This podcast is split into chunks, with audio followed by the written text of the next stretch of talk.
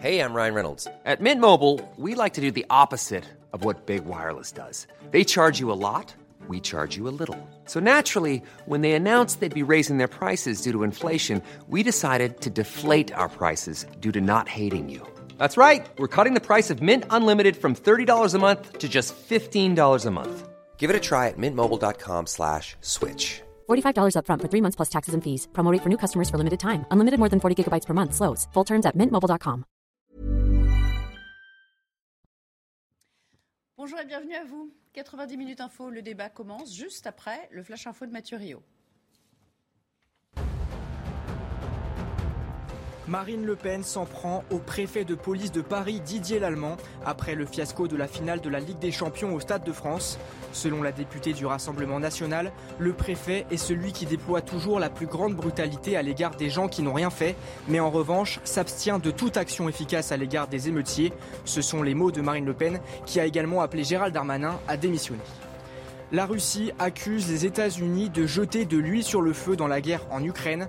En cause, la livraison annoncée de lance-roquettes américains très sophistiqués à Kiev. Selon le Kremlin, la ligne américaine est de combattre la Russie jusqu'au dernier Ukrainien. De telles livraisons n'encouragent pas les dirigeants ukrainiens à vouloir relancer les négociations de paix. Fin de citation. Le footballeur Kurt Zuma condamné à 180 heures de travaux d'intérêt général pour avoir maltraité son chat. Le joueur français de 27 ans avait plaidé coupable. Il a aussi l'interdiction de, détenir un chat durant 5 ans. Son club West Ham l'avait également sanctionné d'une amende de 300 000 euros. Voilà, c'est parti pour euh, notre édition de 90 minutes info. Nous sommes aujourd'hui avec Geoffroy Antoine. Bonjour. Je rappelle que vous êtes journaliste euh, à Boulevard Voltaire. Merci de nous avoir rejoints. Mathieu Vallée est là également, secrétaire national euh, adjoint du syndicat indépendant des commissaires. Merci pour votre présence, ainsi d'ailleurs que Jean-Claude Beaujour, qui est avocat. Vous allez m'accompagner tous les trois pour commenter cette polémique qui ne semble qu'enfler hein, jour après jour, au lieu de, retomber comme on aurait pu, comme on aurait pu s'y attendre. Et notez qu'ils seront sur le grill cet après-midi. On en reparlera un petit peu plus tard, parce que ce sera autour de 17h cette audition de Gérald Darmanin et de la nouvelle ministre des Sports, Amélie euh, Oudéa-Castéa, auditionnée par les sénateurs sur ce chaos euh, qui a régné au moment de la finale de la Ligue des Champions. Euh, ce matin, vous l'aurez sans doute noté aussi, il y a eu un Conseil des ministres express qui a été en grande partie, on l'imagine, consacré, ça a été une sorte de réunion de crise consacrée à, à, cet événement. Et à la sortie, voici le commentaire fourni par Olivia Grégoire, la nouvelle porte-parole du gouvernement, sur cette bien étrange soirée. Écoutez. Est-ce qu'on aurait pu faire les choses mieux ou est-ce que ça aurait pu être mieux géré? Oui. Est-ce qu'il y a eu euh, des blessés? Est-ce qu'il y a eu un drame? Non. Est-ce qu'il y a eu, au moment où je vous parle, un drame? La réponse est non. Est-ce qu'on peut améliorer les choses, notamment en vue des prochaines compétitions sportives? Certainement. Est-ce que la France est un grand pays capable d'accueillir euh, des grandes manifestations sportives internationales Oui et quatre fois oui. Mathieu Vallée, ma question est simple. Est-ce que ce n'est pas un peu laconique comme commentaire au regard de ce qui s'est passé en premier lieu et au regard surtout de l'onde de choc que ça a provoqué dans l'Hexagone évidemment, mais euh, à travers le monde? Non, mais ce qu'il faut retenir, c'est que ça a donné une image désastreuse de notre pays à l'international. Euh, malheureusement, tous les pays ont à connaître des difficultés sur l'organisation de grands événements comme la Ligue des Champions, même s'il y avait que 3 mois au lieu de 18 mois habituellement pour organiser cette finale. Euh, ce qu'il faut dire, c'est que moi, je suis pas expert comptable, mais j'ai quand même fait les comptes. Euh, moi, dimanche matin, il y avait 81 interpellations qui avaient débouché sur 49 gardes à vue. Ça, c'est des chiffres de la préfecture de police de Paris, des services de terrain. Et hier, on se rend compte qu'il y a 6 personnes qui ont été présentées au tribunal judiciaire de Bobigny il y, a un problème. Enfin, je veux dire, il y a une double peine pour les victimes. Elles se sont fait détrousser, agresser, voler, violenter lors de cette soirée. Et je termine. Et derrière, en fait, eh ben, euh, on a relâché la plupart des personnes qui avaient été interpellées en flagrant délit. Et les infractions, elles sont simples. Hein. Vol, violence, vol, roulotte, agression, violence volontaire. Et il y avait que, à ce moment-là, cinq interpellations pour des intrusions avec dégradation. Donc moi, je le redis sur votre plateau il y avait des voyous de cité qui ont majoritairement pénétré dans le stade illégalement en escaladant les grilles, et il y avait des voyous sans papier, et notamment des mineurs étrangers isolés, qui ont été les principaux auteurs présumés de ces agresseurs. Et quand j'ai des voyous sans papier, bah, les profils sont démontrés, puisque sur les six, j'ai bien remarqué qu'il n'y en avait pas un de nationalité française. J'entends, et on va y revenir. Euh, ah bah, non, mais non, non, mais attendez, on va y revenir. On a mm. une heure et demie consacrée à ça. On va y revenir, hein, notamment à ces euh, euh, condamnations. moi, j'aimerais, quand même, je reformule ma question, que vous réagissiez à la manière dont le gouvernement dont notre exécutif aujourd'hui appréhende cet événement. Vous, votre regard de citoyen, là vous êtes dans votre rôle de syndicaliste policier bien sûr, mais est-ce que quand vous entendez là Olivia Grégoire nous dire ça, vous dites elle est hors sol, elle est à côté de la plaque ou pas Moi j'ai trouvé dommage qu'on accule les supporters britanniques de tous les mots en fait de cette soirée. Euh, les principaux auteurs c'était des voyous. J'ai pas entendu euh, euh, le gouvernement évoquer cette question-là. On l'a un peu éludé. Il n'y a pas de connotation politique. Quand il y a un chat, faut appeler un chat. Et surtout, on peut tout comprendre. On peut d'une certaine manière parfois améliorer les choses, mais pour améliorer les choses et faire mieux, notamment lors des prochains matchs de Ligue des Champions ou de grands événements d'ampleur comme les JO ou la Coupe du Monde du rugby, il faut qu'on pose les bons mots. Voilà. Après, les fan zones ont bien fonctionné, il faut le redire quand même parce que c'est les policiers qui en ont assumé seuls la charge avec l'État, donc ça, il n'y a pas eu de sujet. Maintenant, effectivement, euh, on a euh, vu ce soir-là, en réalité, euh, en une soirée, tout ce que vivent les Français au quotidien par ces voyous qui pourrissent au quotidien des gens. C'est ça la réalité. Et il faut, et il faut le mettre sur la table parce que on parlait de voyous qui pourrissent le quotidien des gens, maintenant ils pourrissent les grands événements et en réalité ils sont en train de gangréner notre société et les Français ne le supportent plus. Et maintenant c'est les supporters britanniques et c'est ça qu'il faut regarder, c'est que la Paris est la première capitale touristique au monde et que cet épisode en fait démontre que avant on savait pas gérer nos voyous et c'était que les Français qui s'en plaignaient. Maintenant bah, c'est les touristes du monde entier qui se disent, euh, je termine juste sur ça et ça aurait quand même dû avoir des excuses pour ces victimes. Il y a une femme qui a failli se faire détrousser au stade de France, elle prend le RERD pour revenir sur la Gare du Nord. Et la Gare du Nord, elle remanque de se refaire détrousser par à nouveau des voyous. Et on en aussi des témoignages qui vont dans ce C'est hallucinant. J'aimerais juste qu'on complète le, tour de table de, cette, de ce propos euh, liminaire, si vous voulez. Euh, Geoffroy Antoine, euh, lorsqu'elle nous dit, Olivia Grégoire, ça aurait pu être mieux géré, je résume, hein, mais on a évité des morts. elle est vraiment en deçà de la réalité. Et pour reprendre aussi le terme de Mathieu Vallée, est-ce que vous trouvez que cette soirée, en somme, est un peu emblématique de tout le mal qui gangrène notre société aujourd'hui? Mais je ne pense pas que la porte-parole du gouvernement soit en deçà de la réalité, puisque c'est leur réalité, c'est sa réalité. Et il relativise depuis le début, à travers la, personne de Gérald Darmanin, il relativise ce qui s'est passé. Or, à mon sens, je crois que c'est un drame, mais il n'y a pas besoin d'avoir des morts pour dire si c'est un drame ou pas. Il y a eu de nombreux blessés, on a vu des gens se faire raqueter, se faire tabasser, près de 100 interpellations, c'est énorme. Et oui, c'est un drame, et il n'y a pas besoin d'avoir un mort pour dire que c'est un drame, et d'ailleurs, c'est une honte internationale, et on ne devrait pas relativiser comme ça. Une première réaction politique, ensuite je me tourne vers vous, euh, Jean-Claude, c'est Marine Le Pen qui, à distance, a répondu hein, assez longuement d'ailleurs à, à, Olivia Grégoire et qui, elle, utilise carrément le terme de mensonge d'État à propos de tout ce qui a été avancé depuis samedi. Écoutez. Les événements du Stade de France ne relèvent pas d'une question sportive, mais d'une carence manifeste dans le maintien de l'ordre public.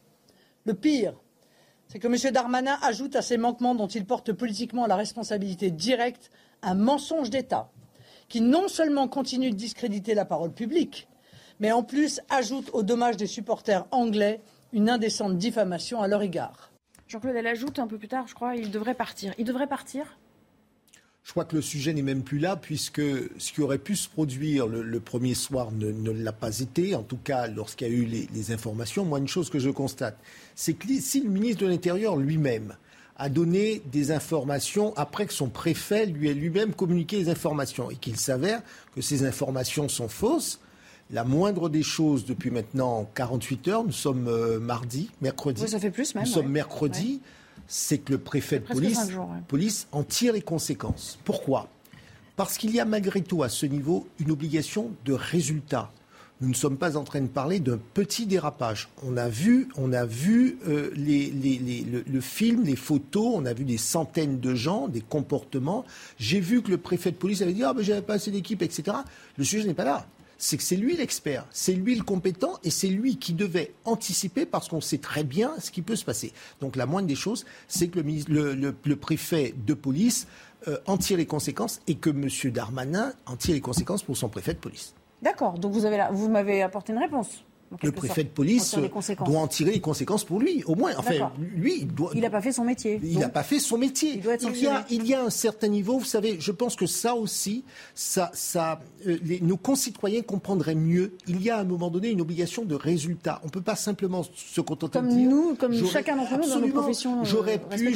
Non, le préfet de police est, est là pour maintenir l'ordre et la sécurité. Et s'il n'a pas les moyens de conduire sa politique et d'accomplir sa mission, lui-même doit dire Monsieur le ministre, je n'ai pas les moyens, je m'en vais. Il ne l'a pas fait, donc il doit assumer. On va revenir à ce que disait Marine Le Pen. Pourquoi euh, évoque-t-elle un mensonge d'État? Vous le savez, sur l'affaire des euh, les chiffres sont totalement dissonants, puisque Gérald Darmanin euh, n'a eu de cesse de parler de ces 30 à 40 000 Anglais qui étaient ou euh, non, non pas munis de billets ou avec des faux billets.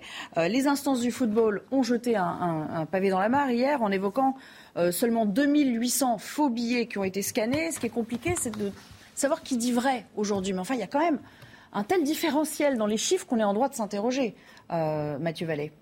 Il y a quand bah, même, c'est pas possible qu'on en arrive à de, à de, telles façon, il y avait Une note, il y avait une note de la division nationale de lutte contre le qui dépend de la sécurité publique, c'est-à-dire de tous les territoires, hormis Paris, intramuros oui. la petite couronne, qui évoquait effectivement ces 50 000 supporters qui pouvaient être présents sur le territoire national, notamment à Paris, sans billets ou avec peut-être des faux billets. Mais en tout cas, ce qui était sûr, c'est qu'en France, on ne fait pas d'interpellation préventive, hormis quelques cas particuliers, notamment dans la lutte contre le terrorisme.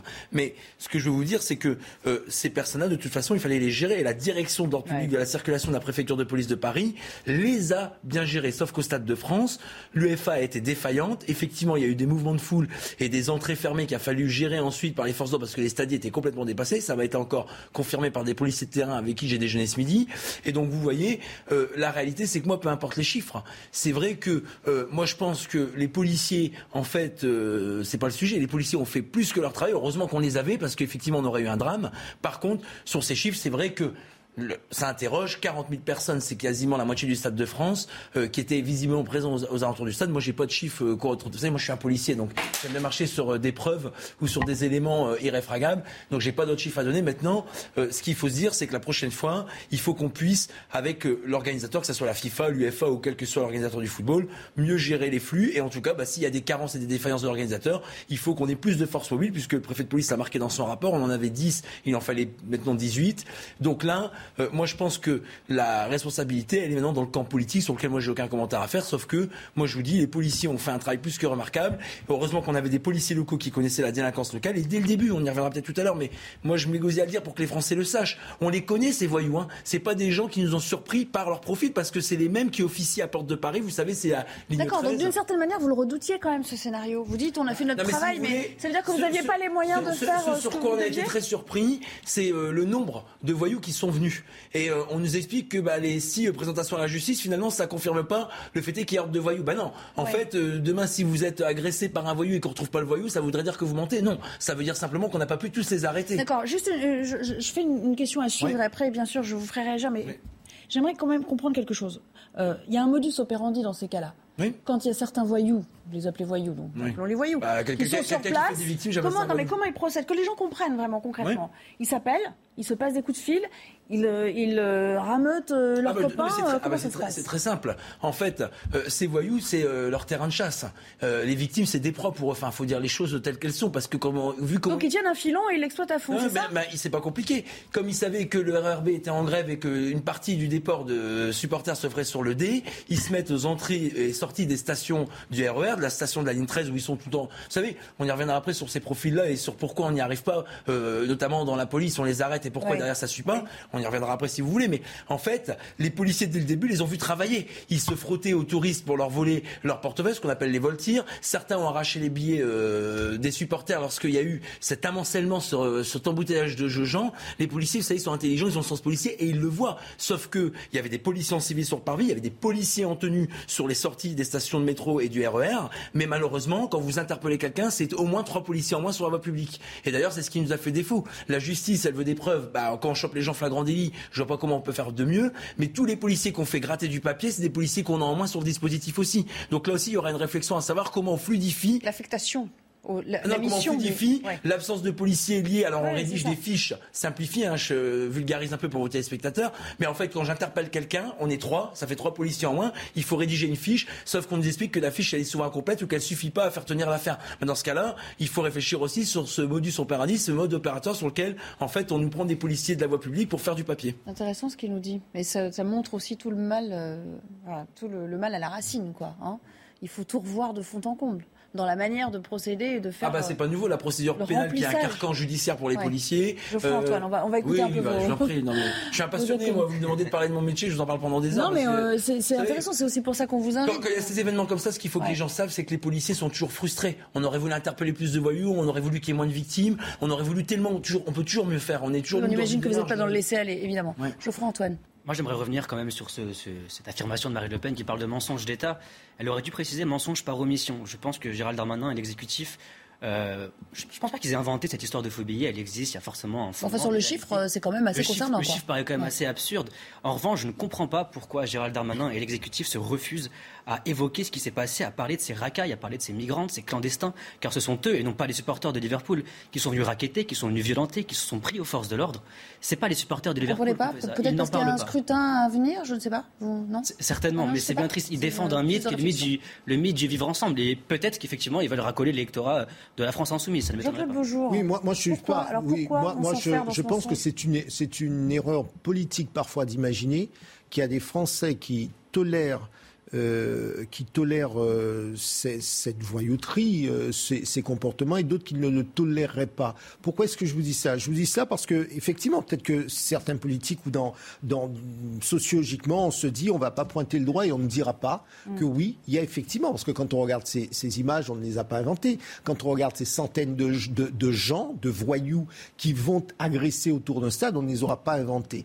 Et quand on regarde le résultat, ça mine l'ensemble de la société française. Donc à un moment donné, euh, moi je dis, puisqu'on disait, est-ce qu'il y a, pas, il y a trop de policiers affectés à l'administratif, pas assez affectés sur le terrain, etc., qui a la procédure, etc.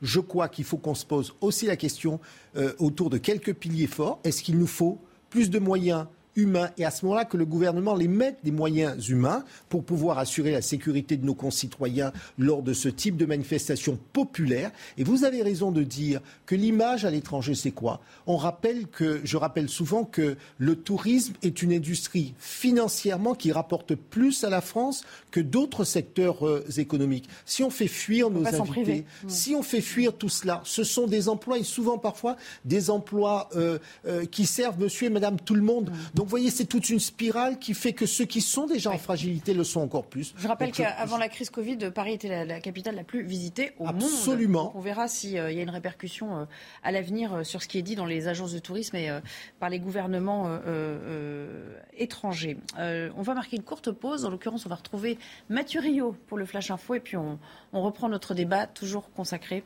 à ce fiasco du Stade de France. Après deux mois de confinement, Shanghai reprend vie. 25 millions d'habitants de la métropole chinoise peuvent de nouveau sortir dans les rues, dans les zones jugées à faible risque. Seulement 15 nouveaux cas positifs ont été enregistrés sur les 24 dernières heures dans la ville, selon le ministère de la Santé chinois. En France, c'est bientôt la fin du plafond à 38 euros pour les cartes tickets restaurant. À compter du 30 juin, les salariés ne pourront plus régler de factures au-delà de 19 euros pour se restaurer. C'est le même plafond qu'avant la crise du Covid. Le gouvernement l'avait relevé pour soutenir le secteur de la restauration, alors en difficulté. Manchester United confirme le départ de l'international français Paul Pogba après une saison décevante. Le footballeur de 29 ans va quitter son club à la fin du mois à l'expiration de son contrat. Les Mancuniens laissent donc filer gratuitement le champion du monde. Paul Pogba devrait rejoindre, pourrait rejoindre la Juventus Turin ou le Paris Saint-Germain.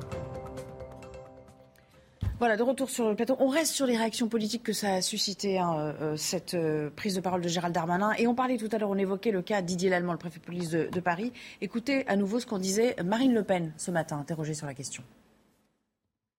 Mais il y a un problème depuis des années maintenant avec la gestion du préfet Lallemand, qui est un homme d'une très grande brutalité. Le préfet Lallemand, c'est celui qui déploie toujours la plus grande brutalité à l'égard euh, des gens qui n'ont rien fait, ou si peu, mais qui en revanche euh, s'abstient euh, de toute action efficace à l'égard des émeutiers. Mais contre ces émeutes-là, on ne voit pas grand-chose de la part du préfet allemand. Donc ça fait bien longtemps que notre opinion est faite sur le préfet allemand. Il marche main dans la main avec Gérald Darmanin, qui lui-même marche main dans la main avec Emmanuel Macron. Eh bien, ce trio est un trio infernal euh, pour la sécurité euh, euh, des, habitants, notamment d'Île-de-France. Bon, ça, c'est évidemment, c'est pour vous, Mathieu Vallée. Je rappelle que vous. Non, mais vous. je ne suis, pas le porte-parole de DJ. Non, mais justement, est-ce que quand un préfet à différentes reprises est taxé soit d'incohérence, soit de manquement à, à sa fonction, est-ce qu'il doit partir? Bah, ça, c'est pas à moi, en tant que syndicaliste policier, de dire qui doit rester, qui doit partir. Je suis pas encore au gouvernement et je souhaite pas y aller. Et c'est pas moi qui fais les nominations. Vous avez quand même un avis sur la question. Est-ce que c'est un bon préfet non, de police Non, mais moi, je pense qu'au-delà de parler des personnes, il faut parler des, des, outils dont on se donne les moyens pour arriver à changer les choses. Ça fait un an qu'on propose que euh, ce qu'on fait pour le foot, puisqu'on parle du foot, bah, c'est un super exemple ce qu'on a fait pour le hooliganisme du football, même s'il n'y a pas eu de hooligans euh, qui ont sévi euh, samedi soir, ce qu'on a fait pour le hooliganisme du football, à savoir les interdire par le préfet de venir dans un stade lorsqu'ils commettent des violences, on n'est pas capable de le faire pour des manifestants. À croire qu'il est plus sacré d'aller voir un match de foot plutôt que d'aller manifester. On nous explique, mais c'est la liberté d'aller et venir. Bah, je suis désolé, quand on interdit à un, supporter d'aller dans un stade de foot, c'est pareil que d'aller interdire une manifestation. Donc, on nous interdit aussi les drones. Ça y est, c'est enfin autorisé. Maintenant, euh, il y a aussi un sujet sur tout ce qui est ces voyous qui sont condamnés. Moi, je demande que ces voyous condamnés pour dans les manifestations, c'est le cas de la, la, street médicale qui a été euh, condamnée aujourd'hui. Elle a interdit de participer à une manifestation pendant un an. Mais c'est pareil, il faut assortir. Elle n'a pas voulu comparaître d'ailleurs. Ouais, il faut assortir en peine complémentaire pour tous ceux qui, dans les manifs ou dans euh, les enceintes sportives ou dans les manifestations, quelles qu'elles soient, se... non mais moi, je veux bien. Euh, les paroles, c'est bien. Nous, on demande des actes. Et on ne demande pas des actes qui coûtent des sous. On demande des actes juridiques qui permettent de donner les moyens moraux et juridiques de pouvoir empêcher ces gens de venir. Alors, pas oui, la récidive, vous voulez parler mais de vous les avez... non, mais, non, mais clairement, mais vous les avez pas aujourd'hui, donc ça veut dire qu'il y a quand même un ah, problème de personnes. Bah, c'est une, volonté politique de donner des moyens. Euh, Monsieur Dupont-Moretti à nouveau dans le gouvernement, c'est un mauvais signal pour les victimes et pour les policiers. C'est quelqu'un qui a fait que des lois pour les voyous. Non mais, enfin moi je veux bien, mais euh, on nous a voulu mettre l'avocat euh, durant la perquisition comme si que les policiers étaient des voleurs alors que ça a toujours bien marché. Ça c'est un autre débat. Jean-Claude Beaujour, oui, oui. Là on va, on va pas, on va pas envoyer sur la justice. Non, on pas dire que le ministre de la Justice ne fait que des lois. Je vous donne un avis, moi. J'aimerais bien avoir un garde des Sceaux qui pense d'abord aux victimes avant de penser aux voyous. Mathieu Vallée, on est, hein. non, non, mais on est, on est complètement d'accord. Non, mais nous sommes deux. Nous sommes, nous sommes deux.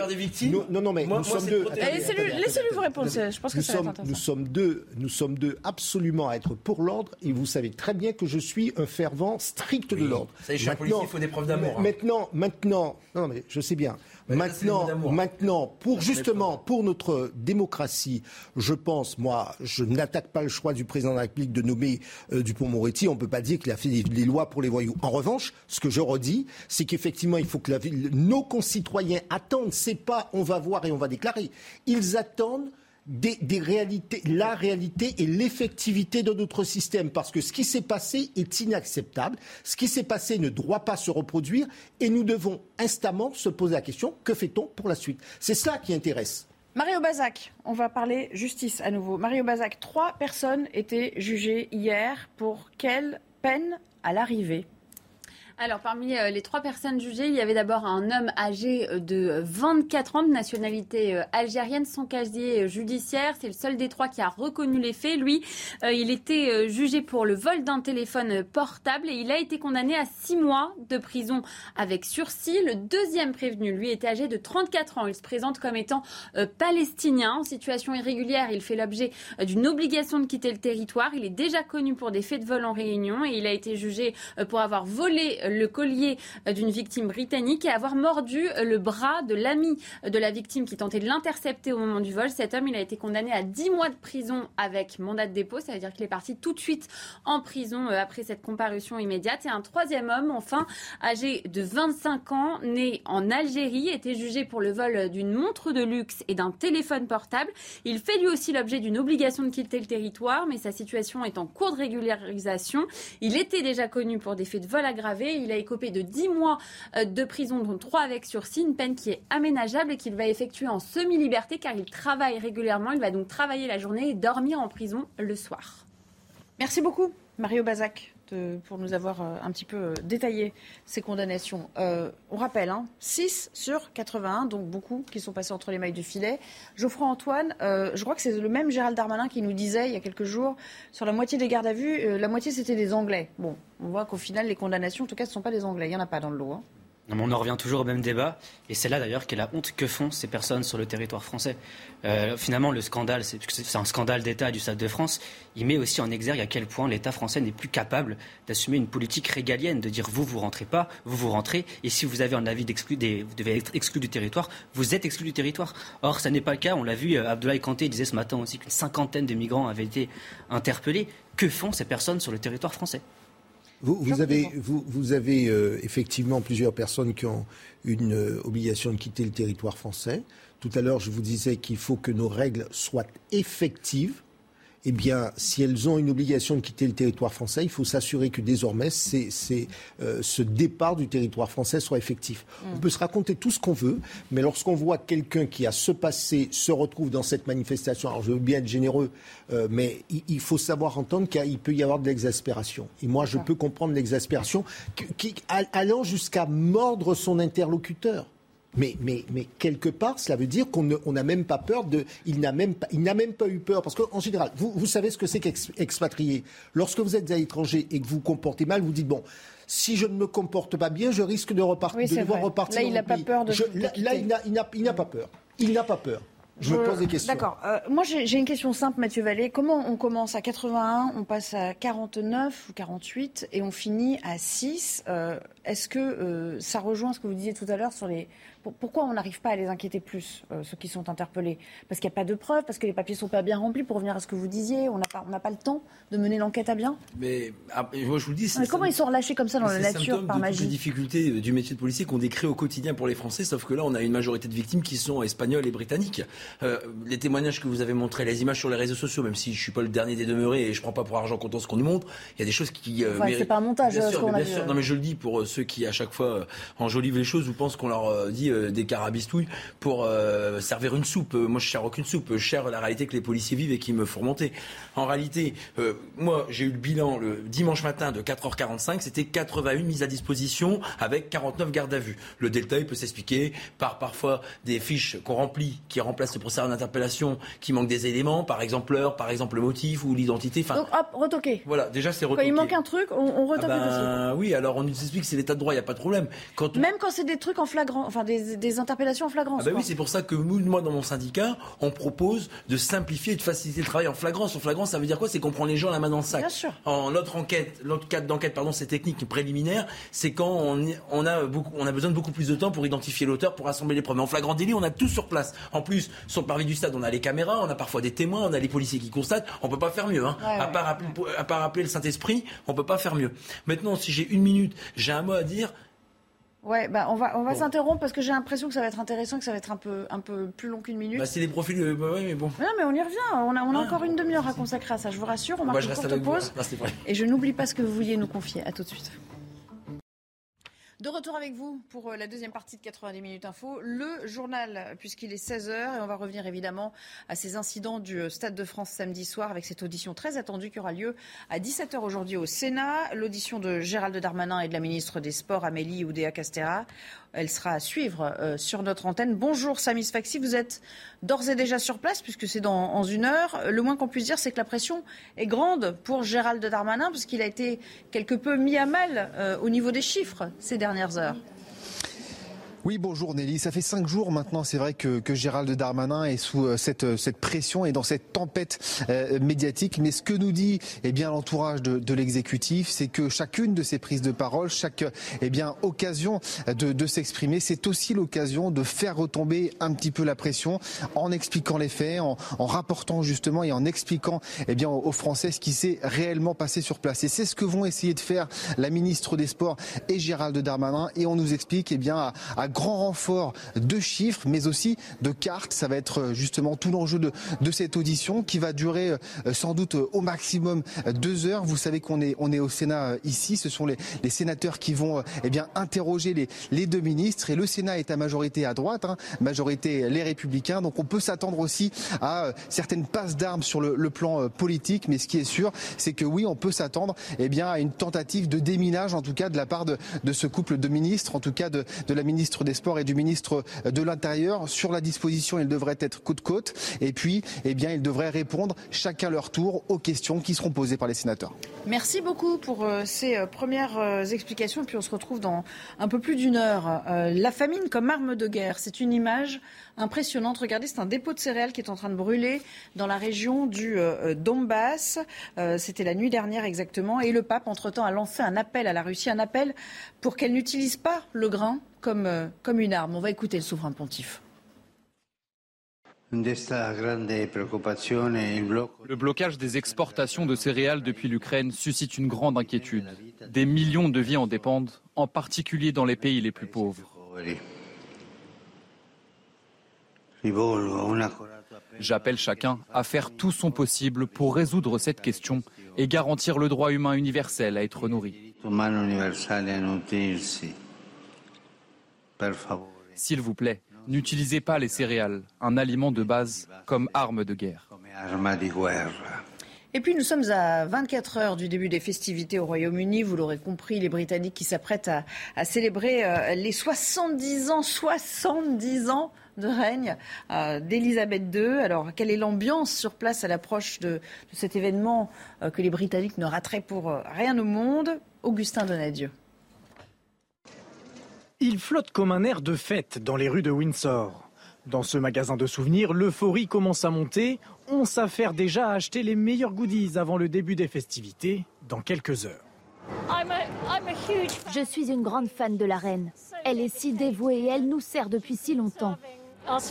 Mais oui, nous devons, nous devons sortir le grand jeu, n'est-ce pas? On est excité comme pour notre anniversaire, mais là c'est le jubilé, ce n'est pas quelque chose de normal. Dernier préparatif également. À Londres devant Buckingham Palace, c'est ici que débuteront les célébrations du jubilé de platine. Écran géant, tribune pour accueillir les milliers d'invités officiels, tout doit être prêt pour demain. Les fans, eux, sont déjà sur place aux premières loges pour assister au défilé militaire d'ouverture. Ce n'est que du plaisir, nous adorons ça, nous aimons la famille royale. C'est une tente de plage parce que je voulais avoir quelque chose de petit et rapide et facile à monter et à démonter. Les chiffres pourraient donner le tournis à Sa Majesté. Près de 250 chevaux, 1500 militaires ou encore 70 avions rien que pour le premier défilé. 33 millions d'euros ont été investis par le gouvernement britannique pour ravir la reine, bien sûr, mais également les téléspectateurs. Ils devraient être près d'un milliard devant leur petit écran. Voilà pour l'essentiel. Évidemment, on vous montrera ces belles images demain en live depuis, euh, Londres. Je suis toujours en compagnie de Geoffroy Antoine, Mathieu Vallée et Jean-Claude Beaujeau pour commenter. Euh, malheureusement, on aimerait ne plus avoir à le commenter, mais bon, ça prend une telle, euh, de telles proportions hein, désormais ce qui s'est passé samedi soir.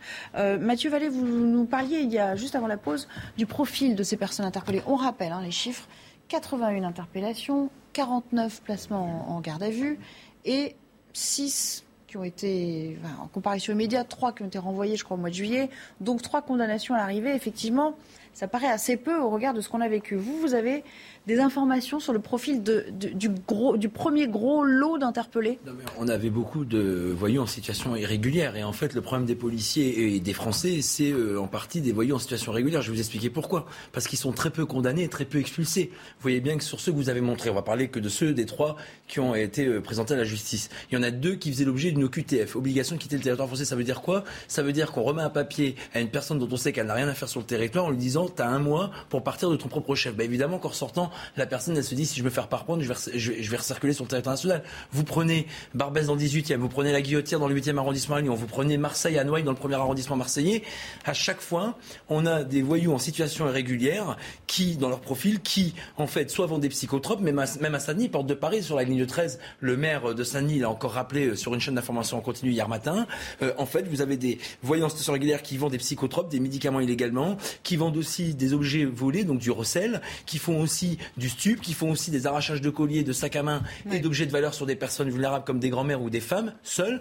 Et on voit bien que souvent, bah, comme ils sont très peu condamnés, ils ressortent, ils recommencent. Et comme en plus ils ont rien à faire sur le territoire national, on le disait tout à l'heure, on respecte les lois et règlements du pays qui nous accueille, même s'ils rentrent, bah, si j'ose dire, sans en avoir l'autorisation. Donc ils sont en Donc on a, je termine juste sur ça, on a quand même des profils aujourd'hui qui posent problème. C'est pas des profils isolés, c'est pas des voyous qu'on ne connaît pas, c'est des gens dont moi j'estime que en réalité, eh ben, quand on n'a rien à faire sur le territoire national, ils doivent être expulsés. Vous savez ce qui est Ils sont munis de ce papier et ils disparaissent dans la nature. C'est ça qui Alors en hein. plus, mais, mais ce, que, ce, que, ce qui vient d'être dit, ça veut dire que celui qui se dit ben, j'ai une obligation de quitter, mais je ne quitte pas, il dit quoi à ses copains? Il dit tu sais, de toutes les façons, tu l'auras et tu quittes pas.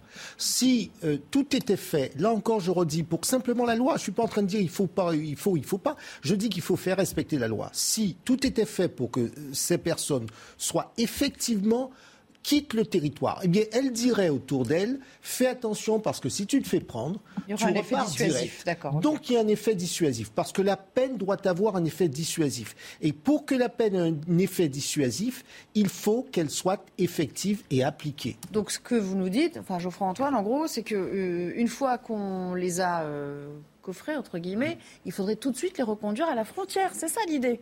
Et pourquoi C'est ne pas les laisser repartir On peut même libres. faire différemment, c'est-à-dire qu'avant même qu'ils arrivent sur le territoire français, ils fassent leur demande d'immigration dans le pays, dans le pays de départ. Ça se passe avec le Danemark, c'est en train de se passer avec le Royaume-Uni, euh, qui a signé plusieurs accords avec des pays africains. Je pense qu'on devrait faire ça en France. Oui. Mais enfin là, on parle des, des délinquants. Enfin, parce que là, pour En le coup, cas, il y a eu, lorsqu'il il y a y a eu des actes de délinquance. ils sont arrivés- Après, c'est ils sont un autre- arrivés sur le territoire Oui, non, mais bien sûr. Après, il y a un autre nés. problème qui est son corollaire, c'est évidemment, évidemment l'immigration illégale. Mais bon, on étend un petit peu le débat. Là, on parle vraiment de ceux qui, qui ont commis des actes délictueux et qui peuvent circuler en toute liberté. C'est ça vraiment Et- le, et voyez, problème. Pour que, pour que nos téléspectateurs comprennent bien, il ne s'agit pas de stigmatiser exclusivement les étrangers. Là, je parle de quel que soit le justiciable qui passe, celui qui passe devant la justice française, qui a une peine, cette peine doit être effectivement appliquée. Voilà. Et ça, ça elle ne dissuadera. D'accord. Regardons ce que font un certain nombre de pays étrangers. Euh, on, peut, on peut les critiquer, mais vous voyez que les choses fonctionnent, on se sent plus en sécurité, il y a un peu moins de violence dans un certain nombre de pays. D'accord. Alors aujourd'hui, on a aussi voulu vous faire écouter des témoignages de ceux euh, qui n'en croient pas leurs oreilles quand on leur parle de euh, mauvaise gestion, parce que pour eux, ça allait bien au-delà, ce qu'ils ont vécu. Euh, des témoignages assez édifiants, à vrai dire. Euh, on en a isolé quelques extraits. Euh, ça commence avec celui-ci. C'était chez Pascal Pro ce matin. Il s'appelle Francis. Il était présent en famille au Stade de France. Et voici ce qu'il a raconté sur cette horrible soirée, selon ses- ses propres mots. Il y aurait pu avoir des morts. Voilà. Il y avait un monsieur donc qui a été agrippé par deux trois personnes. Les autres sont venus. Heureusement, il a été défendu par deux trois personnes qui l'ont tiré. À côté de moi, il y avait un père anglais avec son fils dans les bras qui avait 5 6 ans qui le tenait, qui le protégeait comme ça. Sa femme se mettait à hurler. C'était comme ça, sans discontinuer. On était nombreux, on était entourés par effectivement tous ces individus dont beaucoup étaient masqués. Et ceux qui pénétraient à l'intérieur, quand même, pour essayer de dévaliser, pour essayer de prendre des choses, étaient masqués. Sous mon épaule, parce qu'il y a quelqu'un qui l'a tiré comme ça. Voilà, mon fils était derrière. Vos enfants qui ont une trentaine d'années. Oui, hein. et mon fils était derrière, prêt à intervenir. Voilà, parce- mais dans ces cas-là, vous emmenez pas large. Vous avez eu peur? Ah, très peur, très très peur. Et surtout, Pascal, pour terminer, quand on est arrivé au métro, à la bouche de métro, le chemin sur ces 400 mètres était parsemé, mais vraiment de bouteilles de verre cassées. Enfin, c'était, c'était, bon, alors, c'est vrai quand il y a l'Ukraine, quand il y a d'autres choses, mais ce que je veux dire, on en est, voilà, c'est un, un- un paysage totalement apocalyptique. Et, quand on vient voir un match de foot, je pense que, voilà, euh, on repart de là avec une tristesse, mais qui est très très forte. Mathieu Vallée, on, on aimerait bien, là, dans ces cas-là, euh, pouvoir être, euh, non pas escorté, mais enfin, sentir qu'il y a un couloir de protection jusqu'au transport. Là, ça n'a pas été le cas. Donc, il y a quand même eu un problème dans l'organisation de l'événement. Non, mais d'abord dans le cheminement entre les stations euh, de transport, que ce soit le RRD, puisque le B était en grève, et la ligne 13 Porte de Paris, il y avait des policiers retenus sur ces stations. J'ai encore échangé avec des policiers à Saint-Denis hier après-midi, ils me l'ont confirmé. Ensuite, vous aviez un cheminement effectivement de l'UFA qui était inexistant et mal calibré. Alors, je sais que on a une difficulté, c'est que quand les gens ne voient pas du bleu, c'est-à-dire des policiers en tenue, ils ont l'impression qu'il n'y a pas de sécurité. Quand nous, on met des policiers en civil, nous, ça nous permet justement de faire des flagrants délits, d'interpeller des voyous qui travaillent, c'est-à-dire ceux qui volent dans les poches, ceux qui arrachent les tickets. Ok, mais en attendant, ce père de famille, il a eu la trouille de sa vie et il le dit, et il n'est pas le seul. Mais, mais Nelly, moi, je me, on se bat, moi et d'autres collègues, pour dire la parole sur les plateaux depuis dimanche, pour dire que ça n'a pas été qu'un problème britannique pour des faux billets ou des sans billets. On est en train de dire que, au-delà de cette problématique de billetterie qui est normalement gérée par l'UEFA, je sais pas pourquoi l'UEFA, entre guillemets, a autorisé les billets papier alors qu'elle sait que c'est le moyen de euh, falsifier rapidement les choses. Aujourd'hui, on est dans le numérique, on n'est plus en 1900 euh, euh, sous l'ère de Gutenberg avec uniquement la machine à imprimer. On est passé à l'ère de l'Internet et du numérique, me semble-t-il. Mais ça, c'est un autre sujet. Sauf qu'il est lié. Après, est-ce qu'il fallait peut-être plus de policiers en civil pour faire plus d'interpellations Sûrement. Mais je peux vous dire que les policiers, je vous ai donné le chiffre, n'ont pas chômé. Il fallait gérer les mouvements de foule, il fallait protéger le Stade de France, il fallait protéger les victimes de ces voyous. Donc je sais que pour les victimes, c'est difficile à comprendre parce que quand on a été soi-même touché par sa charge. Et on a plus d'une quinzaine de policiers blessés par jour. Donc je, je, sais ce que c'est que d'être victime. Et pour terminer, euh, vous voyez aussi dans notre justice, ça serait bien qu'on donne une place plus importante, une visibilité plus importante aux victimes. Aujourd'hui, les victimes, à chaque fois, elles doivent être cachées, elles doivent s'excuser, et c'est pas elles qu'on écoute en première. Et dans un procès, le parquet représente les intérêts de la société, mais ça serait bien aussi que les victimes, en fait, ça soit elles qui soient protégées, que ça soit elles qui soient mis en avant, et que le victime, c'est celui qui est la honte, qui soit euh, mis au pilori et qui soit condamné comme. Voilà, quand même, les victimes, elles sortent du bois, parce que vous allez voir, on a un certain bah, nombre de bah, témoignages à vous, euh, à vous partager aujourd'hui. Puis c'est bien de montrer qu'il n'y a pas que les policiers qui disent ce qu'ils ont constaté. Euh, les écoutez, écoutez Martin, il est euh, supporter de Madrid et puis euh, vous réagirez. Il y avait de, de, des gens, des criminels, je ne sais pas comment l'appeler, de, beaucoup, des centaines de, de, gens ou d'hommes, parce qu'ils étaient tous hommes, qui venaient à, à nous attaquer. Ils m'ont volé mes tickets on avait quatre tickets. Ils sont, ils sont pris mes billets. Les billets m'avaient coûté 6 000 euros. Mais dans ces moments-là, ce n'était pas une chose d'argent, c'était une chose d'avoir peur euh, pour mes enfants et pour, pour nous. À la sortie, c'était pire. Il, il avait plus d'attaqueurs. Ils, ils ont essayé de voler les, les sacs de ma femme. Il regardait mes enfants pleurer et il rigolait. Il trouvait que c'était amusant, notre père. Vous voyez, c'est, en fait, un mauvais regard, un regard de travers, et, vous êtes dead, comme on dit. Enfin, je veux dire, euh, c'est ça, en fait. C'est, comment intimider avec euh, un surnombre comment intimider les gens qui sont là et qui ne peuvent pas se défendre en fait? C'était ça C'est aussi la réalité de, la Seine-Saint-Denis. Hein. Et j'espère qu'au euh, regard de ces témoignages, le gouvernement, l'exécutif aura quand même un mot pour ces, personnes qui ont été agressées, qui ont été maltraitées. J'aimerais aussi ajouter une chose, Mathieu Vallet pourrait peut-être l'infirmer ou la confirmer. J'ai eu des témoignages personnellement de, de, ces, de, gendarmes, la gendarmerie mobile, qui me disaient alors nous, on était en colonne devant le Stade de France et malheureusement, on ne pouvait pas bouger. Les ordres de la hiérarchie étaient un peu maladroits. Et il y avait des gens qui venaient nous voir, qui nous disaient il y a des agressions à 400 mètres, il y a quelqu'un qui est en train de se faire tabasser, venez, venez nous aider. Et les gendarmes disaient bah écoutez, on n'a pas le droit. On n'a pas, pas, le droit de bouger. Donc euh, je pense qu'il y a quand même eu peut-être quelques difficultés d'organisation et d'une de, réponse qui est peut-être arrivée trop tard. C'est vrai ça, ça arrive. On, vient vous chercher, on vous tire par la manche et en, fait, vous ne pouvez rien faire C'est ce que je vous expliquais tout à l'heure. Mais, mais rapidement, s'il vous plaît. Ouais. je sais. Non, non, mais je sais, mais comme déjà vous êtes trois, je vous... voilà. Je, fais vite, je, fais... je réponds pas, je veux dire, j'essaie de faire au mieux.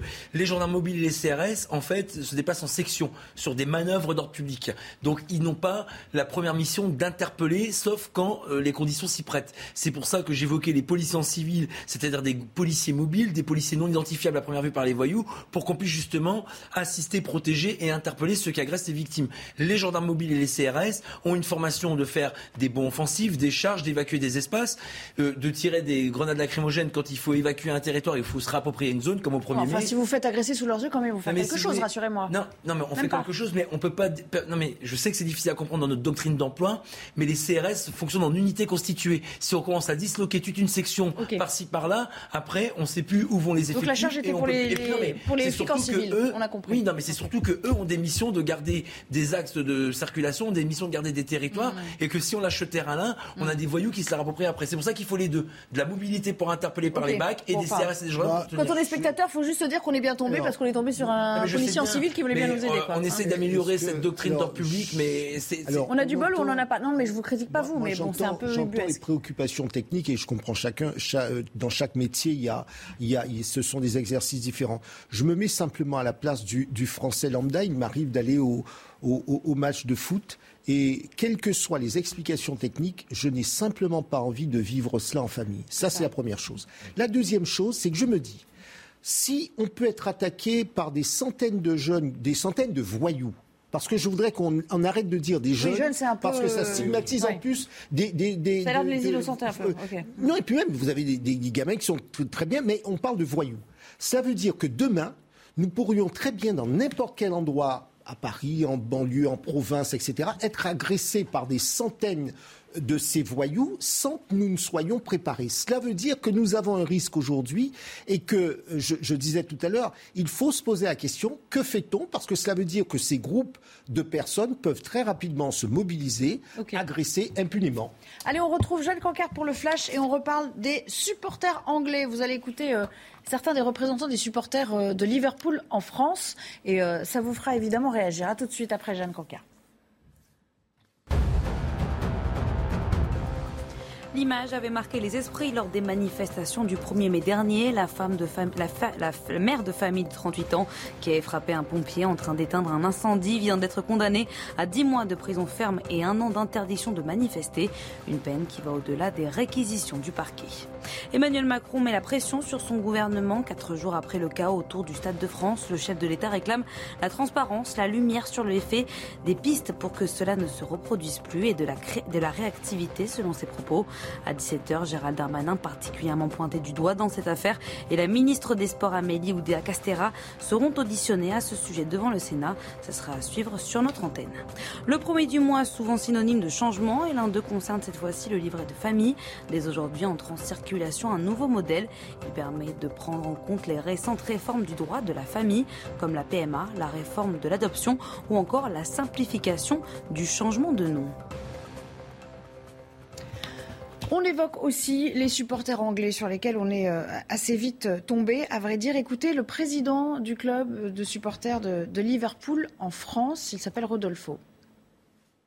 Pendant l'une de ces embrouilles, euh, une personne se fait sortir du, du groupe, du groupe par, par, des, par des supporters de Liverpool, par des Anglais, en l'accusant d'avoir de, des faux billets et de perturber la situation. Cette personne-là passe devant moi sur le côté. Je la vois revenir. Je vois qu'il cherche quelque chose dans sa manche. Je vois qu'il a, qu'il a euh, une lame, euh, qu'il cache une lame dans sa main. Donc je crie en anglais aux supporters que de se calmer parce qu'il est, il est armé. Et puis un autre qui m'a paru très intéressant parce que vous savez, on, on a beaucoup parlé de hooliganisme. Or, euh, on a euh, des informations divergentes sur euh, le hooliganisme. Est-ce qu'on en est venu à bout? Est-ce qu'ils sont vraiment une nuisance encore dans les stades, ces hooligans? Écoutez, le président de l'association des football supporters Europe. Le, hooliganisme britannique des années 80, il n'existe plus à Liverpool. Mais le problème, c'est que tout la préparation, toute la préparation des pouvoirs publics sur ce match s'est fait sur la base de ce qu'étaient certains des supporters de Liverpool il y a 35 et 40 ans. On est dans un pays qui a du mal à gérer les supporters, qui ne sait, pas faire ou qui sait de moins en moins faire. Euh, on le voit, on interdit le déplacement parfois des supporters de, 50, 100, 150 supporters sur des matchs euh, de L2, de national. Et derrière, on veut accueillir la plus grande compétition euh, de foot, la finale, la plus grande compétition de club au monde. Il y a là un paradoxe, Mathieu Vallet, il y avait une fan zone hein, avant le match, deux même. Je crois que vous avez couvert une. vous avez entendu euh, parler de ça sur une antenne. À Basilique Saint-Denis, il y avait les Espagnols, 6000 pas un sujet. Et au cours de Vincennes où moi j'étais, il y en avait 41 000 euh, britanniques. C'était tranquille ou il y a eu ah, C'était très tranquille. Euh, des... Ah bah, enfin, de ce que nous on a vu, c'est que les supporters se sont très bien comportés. L'évacuation s'est faite en moins de deux heures de 41 000 personnes. Et en plus, quand ils nous croisaient, ils nous demandaient des renseignements. Ils ont regagné pour la plupart les hôtels ou les bus avec lesquels ils étaient venus. Et il n'y a pas eu de sujet. Et par contre, les témoignages dont vous faites état là me font penser à une chose, c'est que lorsqu'il y avait le préfiltrage, lorsqu'on refoulait les policiers ou les, c'est-à-dire refoulait les personnes sans billets ou les personnes dont on savait parfaitement qu'elles n'avaient rien à faire là, on les refoulait, mais elles stagnaient en fait à ce préfiltrage-là.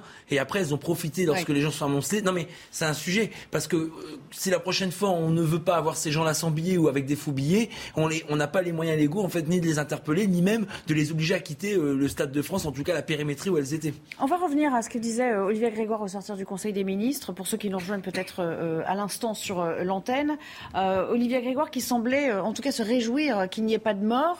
Euh, je ne sais pas si c'est euh, une manière de minimiser quand même l'impact de ce qui s'est passé. Évidemment, on est tous à dire que c'est bien qu'il n'y ait pas de mort, mais enfin, on va l'écouter quand même, euh, la porte-parole du gouvernement.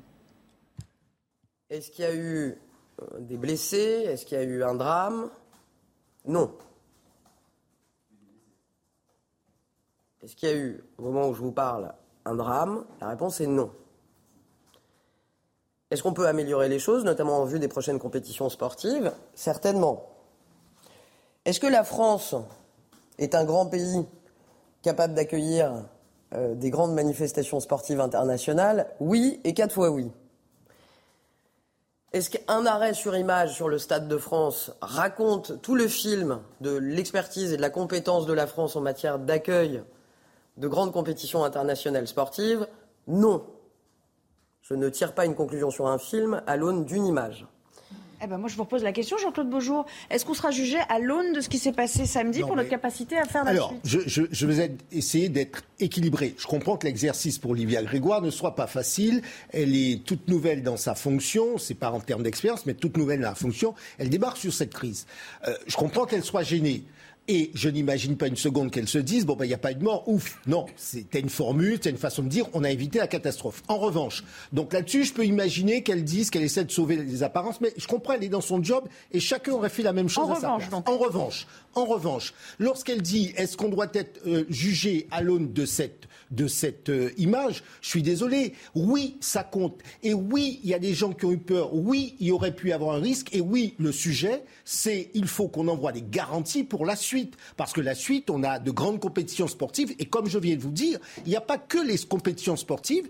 Il y a ces rassemblements inopinés euh, de, de, de, gens qui sont de, de vrais. Euh, de, je ne sais pas, je n'ai pas de mots. Ce sont, des, ce sont des comportements sauvages. Qu'est-ce que vous voulez Vous attaquez quelqu'un, vous le mordez alors que la personne vient à un match de foot en famille. Mm. Ce c'est un comportement de, de, de sauvage, d'asocial. Ça vous surprend euh, les propos de la, de la porte-parole du, du, gouvernement euh, Non, Pour vous, euh, on nous observe de loin et on va se dire bah allons en France, c'est super, ça va être facile. Non, ça me surprend pas parce que ça fait partie de la stratégie de communication qui a été initiée par le gouvernement depuis le début, qui est de relativiser et de dire mais non, mais c'est pas ce que vous croyez. Il n'y a, pas- y a pas de racailles qui sont venus faire le bazar, c'est les supporters anglais qui sont fautifs, etc. Et, en fait, c'est une honte d'abord parce que la, Ligue des Champions, c'est quand même la compétition sportive la plus suivie d'Europe et parmi les plus suivies du monde. Donc si c'est une honte, d'a- d'ailleurs le match devait avoir lieu à Saint-Pétersbourg, quelle image aussi on renvoie à la Russie euh, Les Russes se gaussent un petit peu de, de nous. euh, on a déjà vu les officiels russes qui disaient bah, si, ça avait été- si ça avait eu lieu à Saint-Pétersbourg, ce, ce- ce- ce serait bien mieux passé, comme l'euro, euh, comme l'euro en Russie. euh, En a tout cas, on ne sait pas, on sait pas ce que ça présage euh, pour l'avenir, mais, euh, c'est samedi question qu'il fallait pas, il fallait pas se rater. C'est pas une simple question d'image. C'est aussi une question de capacité à gérer, à anticiper, parce que là, on a, on est sur une obligation de Bah, ils résultat. avaient trois mois. Il faut le reconnaître qu'ils ont- qu'ils n'ont Bien sûr, trois mais c'est ce que je dis. On a une vrai. obligation de résultat pour le présent et pour l'avenir. Allez, petite pause et on revient euh, pour parler aussi des autres euh, actes de délinquance qu'on a observés ce même week-end et pas seulement en Seine-Saint-Denis, un peu partout en France, vous allez voir. Et d'ailleurs, on accueillera euh, le journaliste qui est euh, à l'origine de ces euh, révélations, Amaury Bucco, euh, journaliste police-justice chez Valeurs Actuelles, qui va nous retrouver dans un petit instant. À tout de suite. De retour dans 90 minutes info, on reprend le débat juste après le flash info de Jeanne Cancard. Le gouvernement fait un début de mea culpa. On aurait sûrement pu faire mieux, a concédé tout à l'heure Olivier Grégoire, la porte-parole du gouvernement à l'issue du Conseil des ministres. Gérald Darmanin est lui toujours sous le feu des critiques après ses déclarations sur le nombre de faux billets lors de la finale samedi soir. Mais Olivier Grégoire a répété aujourd'hui que le ministre de l'Intérieur a, je cite, toute la confiance du président de la République, Gérald Darmanin, qui sera auditionné d'ici une demi-heure par le Sénat. De son côté, Emmanuel Macron préside en ce moment un hommage à Françoise Routsky aux Invalides, cérémonie au cours de laquelle des victimes des attentats du RRB de décembre 96 et du Bataclan prennent la parole. Françoise Routsky, inlassable porte-parole des victimes d'attentats, est décédée le 17 mai dernier à l'âge de 73 ans. En Ukraine, le pape s'élève contre le blocage des exportations de céréales. Le souverain pontife a lancé un appel aujourd'hui défendant le droit universel à l'alimentation. Le pape qui rejette l'utilisation du blé comme arme de guerre. Le conflit déclenché par la Russie et les sanctions de représailles ont mis à mal l'équilibre alimentaire mondial, laissant craindre une grave crise à travers le monde entier. Merci Jeanne. Et puis on va revenir euh, à ces manifestations du 1er mai. Vous vous en souvenez peut-être, un pompier avait été frappé par ce qu'on appelle une street medic. Ce sont ces personnes qui sont chargées en principe par l'organisation de porter secours aux manifestants. Bonjour euh, Noémie Schulz, vous êtes au, au tribunal judiciaire aujourd'hui. Les juges qui ont délibéré et la peine, la peine est sévère. Oui, la peine euh, de 10 mois de prison euh, ferme a été rendue à l'issue d'une audience express à laquelle ni euh, la prévenue ni ses avocates n'ont participé. La défense de la street medic a en vain tenté d'obtenir le renvoi de cette audience en raison de l'état psychologique de leur cliente qui a souffert cette semaine de graves crises d'angoisse et est passée aux urgences psychiatriques. Mais le tribunal n'a pas voulu faire droit à cette demande et a donc décidé de juger l'affaire. Le pompier qui avait été victime a été brièvement entendu. Il a décrit la scène, la détermination de la manifestante qui voulait euh, attraper sa lance à incendie, les deux violents coups portés sur sa visière et, la visière de son casque. On va vous défoncer comme en 2019, lui avait-elle dit. L'illustration de la haine des institutions et de la culture de la violence, a dénoncé euh, l'avocat du pompier. Le procureur a ensuite expliqué qu'il pensait requérir une peine avec sursis euh, probatoire, mais que l'absence de la prévenue à l'audience eh bien, l'avait convaincu qu'il fallait demander une peine plus sévère. Il a demandé huit mois de prison ferme. Le tribunal est allé au-delà de ces réquisitions, a donc condamné la street médic de 38 ans à 10 mois de prison. Ses avocates euh, ont annoncé qu'elle faisait immédiatement appel. Il y aura donc un nouveau procès euh, pour euh, cette femme. Merci beaucoup pour toutes ces précisions. Noémie Schulz du service police-justice de la rédaction. On va parler pour cette dernière partie de ce qu'on pourrait qualifier de week-end de tous les dangers. Bonjour Amaury Bucco. Bonjour. Vous êtes journaliste au service police-justice de Valeurs Actuelles un de vos Fred, c'est comme ça qu'on les appelle maintenant, ces, tweets, euh, parce qu'on est limité en nombre de caractères, donc ces tweets euh, à rallonge, euh, a attiré notre attention. Vous revenez, chiffre à l'appui, sur tous les actes délictueux qui ont émaillé cette soirée ou les heures avant ou les heures après, hein, cette fameuse soirée du match de la finale de la Ligue des Champions. Alors non pas en Seine-Saint-Denis, attention, mais bel et bien dans l'Hexagone. Cette carte qu'on a euh, fait à partir de vos, euh, de vos chiffres, eh bien, elle résume un petit peu tous les faits que vous rapportez. Et on va s'intéresser à plusieurs d'entre eux. D'ailleurs, on va le voir, votre, euh, votre tweet, enfin vos tweets. Là, on va peut-être voir Nogent-sur-Oise à, à, la veille du match. je ne sais pas si on peut avoir voilà, les tweets qui défilent où vous nous dites vers 17h, un épisode d'émeute, 60 jeunes qui s'en prennent aux policiers, ça débouche sur l'incendie, plusieurs poubelles. Un petit peu plus tard, ça se passe à Mantes-la-Jolie. Là, on est euh, le jour du match, puisque là, c'était vendredi. Jour de match. Donc à Mantes-la-Jolie ce soir-là, quatre incendies de voitures euh, sur un parking euh, municipal. Dès lors, une dizaine de riverains en profitent pour attaquer la police. pareil, Montpellier, et là, c'est après le match. Montpellier, donc dans le sud de la France, en Occitanie. Dans la nuit, donc entre 2 et 5 heures du matin, une centaine d'individus, ah bah tiens, ils s'en prennent à la piscine olympique de Montpellier. C'est en marge d'un festival. Les intrus qui jettent toutes sortes d'objets dans la piscine, qui s'en prennent aux policiers venus les, sortir. Et puis, je crois que la suite du mail, je sais pas si, enfin du mail, du tweet, on la verra un petit peu plus tard, vous allez peut-être nous la raconter. Ma question, est-ce que les images du Stade de France ont pu, selon vous, donner des idées aux autres cette nuit-là? Alors non, en fait... Il y a eu un effet d'entraînement ou pas du tout? Non, pas du tout. En fait, moi, justement, le, but de, ce tweet et de, ces informations, c'était d'expliquer, en fait, que le Stade de France est un peu l'arbre qui cache la forêt, c'est-à-dire qu'on se focalise sur le Stade de France parce que euh, ça a une, renommée mondiale, parce que tout le monde nous regardait à ce moment-là. Mais en fait, ça se produit euh, chaque week-end partout en France, dans une étonnante, je dirais, euh, indifférence euh, médiatico-politique. Euh. Donc ce que vous nous dites là, c'est que ce qu'on met en exergue aujourd'hui, c'est un peu un week-end lambda. Tous les week-ends, ça se passe comme ça. En Exactement. Alors c'est pas forcément aussi partout et aussi violent. Il y a des graduations, on va dire. Mais globalement, chaque week-end, les, policiers sont pris pour cible par des émeutiers qui veulent en découdre et qui, qui, sèment le bazar partout. Là, on en a mis quelques-uns en avant, mais en gros, vous en avez compté combien? Alors je ne les ai pas comptés parce que. Non mais là sur la carte déjà il y en a ah une bonne dizaine, hein, qui sont d'ailleurs dans la, vallée du Rhône aussi. Je ne les ai euh, pas comptés parce que certains, euh, parfois c'est nuancé, parfois c'est c'est des émeutes, mais en fait derrière il y a d'autres choses, etc. Euh, donc je, ne les ai pas comptés, mais par contre je peux je peux vous raconter les, les présenter un peu. Euh, donc, euh, enfin, pour, réexpliquer, donc si j'ai fait ce, thread, comme on dit, ce fil en français, euh, le but c'était vraiment de, voilà, de montrer un peu ce qui se passait chaque week-end et, la, violence de ce qui se passe dans certains quartiers, dans l'indifférence générale. Et je pense que voilà, quand on fait ce tour de France, on se rend vraiment compte avec la, masse des événements de, l'importance du phénomène qui est vraiment endémique en fait. Donc, pour commencer le week-end, donc on va, on va partir du vendredi 27 mai. Hein, donc, vous avez commencé à citer euh, Nogent-sur-Oise. Donc à Nogent-sur-Oise, euh, euh, on va dire un, contrôle d'identité classique euh, qui dégénère puisque là une soixantaine de jeunes s'en prennent aux policiers, plusieurs, de, plusieurs incendies pardon, sont, sont, aussi. Il y a des départs de feu, ouais. Voilà, des départs de feu. Les pompiers arrivent forcément pour éteindre les départs de feu. Ils se font eux-mêmes agresser et donc on envoie finalement les CRS pour établir l'ordre. On est sur du classique. Sur du classique. classique aussi. Alors vous avez à 500 km pour montrer la diversité des lieux. 500 km de là, dans le sud-ouest de la France, pareil. Euh, un équipage de la BAC qui repère une voiture, etc., qui n'a même pas le temps d'intervenir, qui se fait attaquer par des policiers, euh, par des, pardon, par des émeutiers. Euh, donc je ne vais, pas vous faire tous les détails, hein, mais pour juste le vendredi soir en France, les mêmes incidents se produisent à Amiens, à Évry, mais aussi dans la bande Lyon, à Vanvelin, à Rieux-la-Pape et aussi à la Selle-Saint-Cloud. Le lendemain, donc, on est le samedi 28 mai, donc là, c'est le fameux événement du Stade de France qui focalise toute l'attention. Euh, mais en parallèle, euh, disons que les premières violences urbaines éclatent à 16h30 dans la ville de Morangis, qui est en lointaine banlieue parisienne. Alors là, c'est une rixe interquartier. Donc euh, des trentaines de jeunes armés de bâtons, de gazeuses, de, divers objets, de, armes de fortune, on va dire, qui s'affrontent entre eux avec une certaine violence, puisque plusieurs d'entre eux se retrouvent à l'hôpital.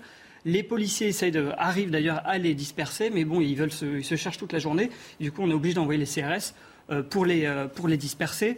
Euh, dans la soirée, donc là, toujours en parallèle du Stade de France, là, c'est des patrouilles de police qui sont attaquées donc, à Bron qui sont attaquées à Montbéliard. Vous avez la même chose qui se passe à Vanvelin. Alors Vanvelin, par exemple, c'est un, équipage de police son pneu est crevé, donc ils sont obligés de s'arrêter. Et là, ils sont attaqués et ils doivent attendre les renforts pour être extraits en sécurité du quartier. Bon, c'est un travail de fourmi, quoi. Vous avez. Ouais, c'est un travail de fourmi. Et ça veut dire que vous recoupez toutes les informations qui vous parviennent euh, des différents, euh, euh, soit des localiers, soit je ne sais pas comment vous travaillez, soit des policiers eux-mêmes. Voilà. Alors en fait, ce qui est intéressant, c'est que certaines, voilà, certains de ces faits divers sont repris dans la presse locale, mais certains pas. il y en a tellement, si vous voulez que la presse nationale ne peut même pas. c'est ça, en fait. ça se dilue un petit peu dans la masse.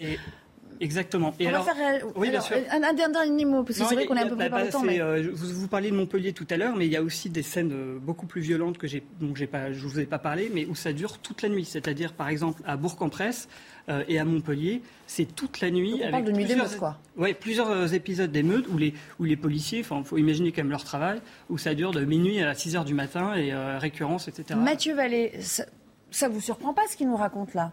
Bah non, je le vis au quotidien puisque je travaille dans une banque euh, départementale dans le Val-de-Marne. Donc, euh, non mais D'abord, les policiers sont très courageux. C'est ce que je retiens de votre euh, tri, de votre film des événements. Et évidemment, moi, j'ai beaucoup de policiers qui me font remonter leur intervention, non pas pour se plaindre, mais pour dire on est fier de protéger les gens malgré les atteintes dont on fait l'objet. Et d'une certaine manière, avec qui on travaille le plus Les pompiers. Et quand j'entends euh, cette street medic qui a été condamnée à 10 mois de prison ferme, même si j'ai bien compris qu'elle faisait appel, elle se présente pas à l'audience. Mais quelle insulte pour la justice de notre pays et le respect de nos institutions. Et en plus, quand on s'en prend à un policier, à un pompier, on fracasse, on balafre la République. Et là, je suis content que les magistrats font 10 mois ferme. Sait ce que nous on demande, des sanctions fermes. On va même plus loin. Nous, on veut des mandats de dépôt. Comme ça, la personne, même pour une courte peine, elle fait sa peine. Parce qu'aujourd'hui, il y en a ras-le-bol. Les Français, les policiers, les pompiers qui sont des Français ne supportent plus. Pourquoi on a ces agressions, ces guet-apens, ces prises à partie, même pour des policiers qui sont, par exemple, dans le département du Rhône, en panne et qui sont obligés d'être extraits pour réparer le pneu qui est crevé? Parce qu'il n'y a plus de respect de l'uniforme, il n'y a plus de respect de l'autorité. Parce que les voyous qui commettent ces actes n'ont pas la certitude d'être condamnés, d'être incarcérés et de rendre des comptes à, la nation. Mais tant qu'on ne changera pas ça, je termine sur ça, eh ben, on fera l'égrainement de ces, faits, qui, ces faits d'insécurité qui sont pour moi pas des faits divers et qui en réalité mettent en première ligne nos policiers en danger et nos mmh. pompiers également. Et on a vu, même le 1er mai, en pleine journée, en pleine manifestation, ce que ça pouvait donner. Geoffroy Antoine, euh, ce fil, comme il dit, euh, ça a le mérite de mettre euh, vraiment en lumière cette violence du quotidien que, parfois je disais tout à l'heure, qui se dilue euh, dans la, PQR ou, euh, ou, à la faveur d'un événement qui peut-être a été un peu plus filmé ou documenté que les autres, mais on en oublie ce qui passe sous le radar, si j'ose dire. Oui, absolument. Amaury Bucco, dont je salue le travail, a utilisé cette expression, c'est ils veulent en découdre. Euh, c'est vrai que les délinquants aujourd'hui veulent en découdre avec la police. C'est un phénomène quand même qui est assez nouveau. Il n'y a plus aucune peur du gendarme, plus aucune peur des forces de l'ordre. Aujourd'hui, les voyous viennent, ils, appellent, ils lancent des feux pour que la police vienne, ou alors ils font des faux appels téléphoniques, et ensuite ils caillassent, ils jettent des bouteilles c'est quand même du jamais vu. Euh, et aujourd'hui, les, policiers n'ont pas vraiment les moyens de, répondre parce que quand ils répondent et qu'ils répondent par la violence, tout de suite, il y a une énorme pression médiatique. Euh, la presse se saisit de l'affaire et dit bavure policière, bavure policière. Et puis il y a aussi le policier qui est mis en examen. Donc On a euh, il y, avait des candidats qui voulaient battre en retraite sous la pression. et ça apporte la, question de la légitime défense, le problème de la légitime Un dernier mot, même si on déborde un petit peu, Jean-Claude Beaujour, qu'on n'a pas entendu sur cette question, c'est quand même assez significatif hein, ce qui s'est passé ce week-end-là. Je pense que ce qui s'est passé sur ce week-end euh, traduit ce qu'on a déjà dit ici et ailleurs, que la violence urbaine, euh, c'est un peu partout sur l'ensemble du territoire national y compris en Outre-mer, je le rappelle, à des taux qui sont explosifs et qui font que les populations locales sont, localement, les gens sont exaspérés et humainement, c'est inacceptable. Donc quand on me parle de la méritocratie, de l'égalité, des chances, etc., c'est de la poudre aux, yeux si vous ne pouvez pas envoyer votre enfant tranquillement à l'école ou rentrer tranquillement du travail. Merci à tous les quatre de m'avoir accompagné cet après-midi. Merci à vous, euh, Maurice Bucco, de nous avoir fait part euh, de tous euh, ces chiffres. Dans un instant, vous retrouverez Punchline. Et puis, le rendez-vous de 17h, c'est bien sûr cette audition qui démarre pour le ministre de l'Intérieur et la ministre des Sports devant les sénateurs. Nous y serons. Excellent après-midi sur notre antenne.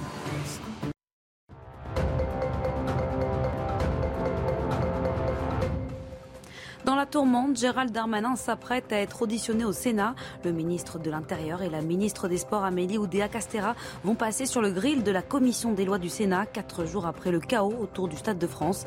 À l'approche des législatives, l'affaire a pris un tour particulièrement politique, notamment sur la capacité française à organiser des événements sportifs majeurs à un an du mondial de rugby et à deux ans des Jeux olympiques de Paris.